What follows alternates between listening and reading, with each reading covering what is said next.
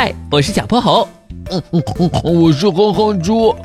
想和我们做好朋友的话，别忘了关注、订阅和五星好评哦。下面故事开始啦。小泼猴妙趣百科电台拉出了奇怪的便便。一大早，小泼猴家的电话就叮铃铃响了起来。喂，小泼猴，哼哼猪有去你家吗？没有呢，猪爸爸，怎么了？哎呀，哼哼猪一大早给我留了张纸条，看样子好像是离家出走了。小泼猴急忙挂了电话，一路小跑赶到了哼哼猪家。只见那张纸条上写着：“爸爸妈妈，我不能做你们的孩子了，再见，我爱你们。”猪爸爸紧皱着眉头。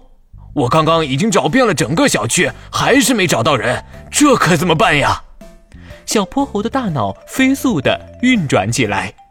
哼哼猪喜欢去的地方有很多，甜品店、烧烤店、花店、公园，但是每次他难过的时候一定会去。我知道他在哪了。小泼猴蹭蹭蹭跑下楼，向着美滋滋甜品店飞奔。果然，甜品店大大的落地窗前，哼哼猪正出神的吃着两个香草冰淇淋，可是他的脸颊上竟然挂着大颗大颗的泪珠。哼哼猪，你到底怎么了？你爸爸都快急疯了。小泼猴，这可能是我最后一次吃冰淇淋了。你这呆猪，说什么傻话呢？你快说，究竟发生什么事了？我我生病了，今今天早上我拉出了红色的便便，我上网查过了，这是很严重的病。这时，猪爸爸也赶到了，哼哼猪一边抹着眼泪，一边告诉了爸爸红色便便的事情。对不起，爸爸，我不想让你和妈妈伤心。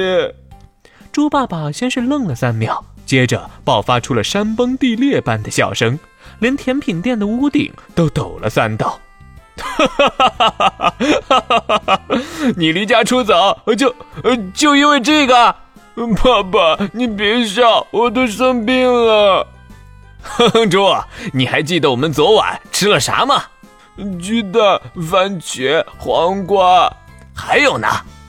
还有火龙果，没错，哼哼猪，咱们昨天吃了整整三个火龙果呢。可是这跟我拉红色的便便有什么关系啊？我知道了，因为你们吃的火龙果是红心的，里面含有大量的花青素。没错，花青素是一种天然色素，如果没有被人体完全的吸收和分解，就会让便便变成红色。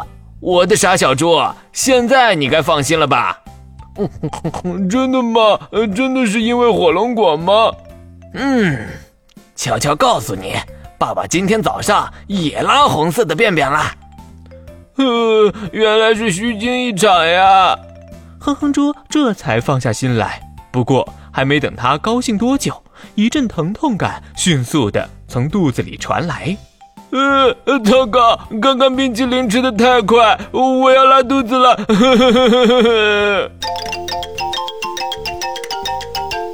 今天的故事讲完啦，记得关注、订阅、五星好评哦！